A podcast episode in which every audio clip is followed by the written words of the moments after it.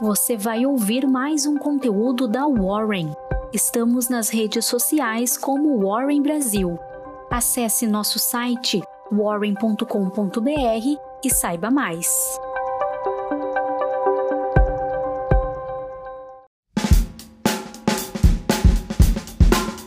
Bom dia, eu sou o Fred, sou líder do time de análise da Warren e aqui está a sua Warren Call de hoje.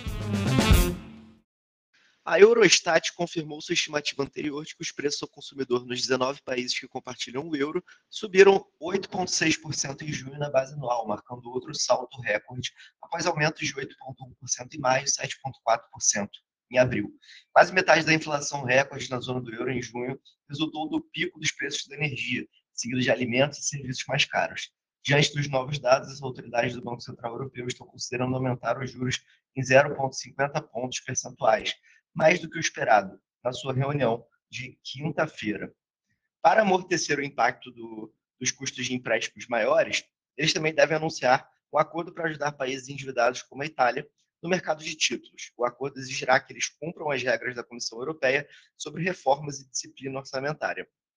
De acordo com as últimas declarações de membros do BCE, parece que a discussão sobre o aumento dos juros em 0,25 ou 0,50 pontos percentuais ainda está muito em aberto. No cenário corporativo, as ações da China fecharam em baixa nessa terça, já com o aumento dos casos de Covid-19 e novos problemas no setor imobiliário afetavam a perspectiva de, de recuperação econômica. O índice CSI 300, que reúne as maiores companhias listadas em Xangai e Shenzhen, fechou com queda de 0,54, enquanto o índice de Xangai CSEC teve variação positiva de 0,04. O índice de Hong Kong Hang Seng, HSI, caiu 0,89. As ações europeias recuperavam parte das perdas vistas no início da sessão em meio a preocupações com a possibilidade de posicionamento mais agressivo por parte do Banco Central Europeu e da aceleração do crescimento econômico. O salto de 15% da gigante de energia francesa EDF diante de planos de nacionalização ajudava o mercado a se recuperar. O governo da França está oferecendo pagar 9,7 bilhões de euros 9,85 bilhões de dólares para assumir o controle total da EDF e um acordo de compra que lhe dá liberdade para administrar a maior operadora de energia nuclear da Europa, enquanto enfrenta uma crise de energia que se espalha em todo o continente. O Ministério das Finanças francês disse em comunicado que o governo oferecerá aos acionistas minoritários da EDF 12 euros por ação, um prêmio de 53% sobre o preço de fechamento em 5 de julho, um dia antes do governo anunciar sua intenção de nacionalizar totalmente o grupo de energia que sofre com endividamento. Nos Estados Unidos, os futuros de índices de ações subiam antes do início do pregão, na pré-abertura, com os papéis da Apple se recuperando após uma queda acentuada na sessão anterior, enquanto investidores se concentram numa nova rodada de resultados corporativos para avaliar a força das empresas norte-americanas.